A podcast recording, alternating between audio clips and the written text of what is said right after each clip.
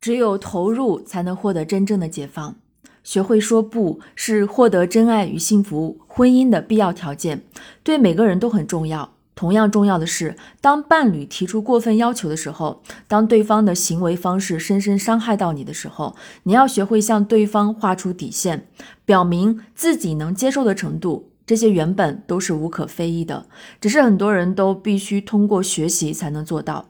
成为夫妻就意味着彼此承担责任，相互关照，相互给予并滋养；情侣则意味着彼此接受，相互发现，寻找乐趣。并欣赏彼此。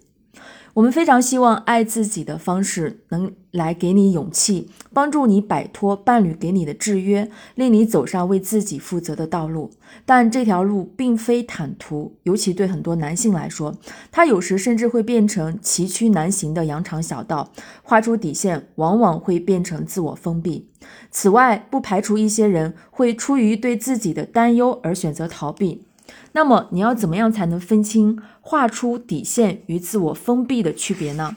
关键在于，当你为自己画出底线时，你的行为是有意识的，充满力量的；相反，当你采取自我封闭的态度时，你的行为是无力的，背后往往隐藏着脆弱的感觉。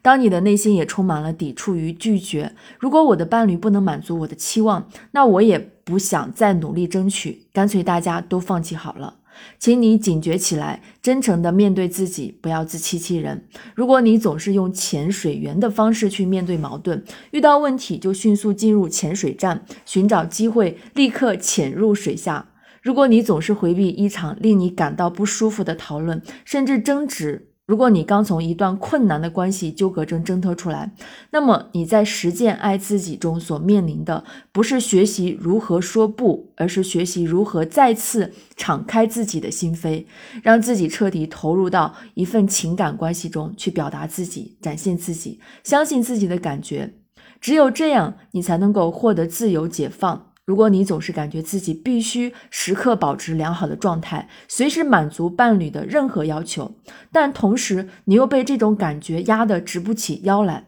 那么只有学会相信自己，学会不再逃避，你才能摆脱这一沉重的负担。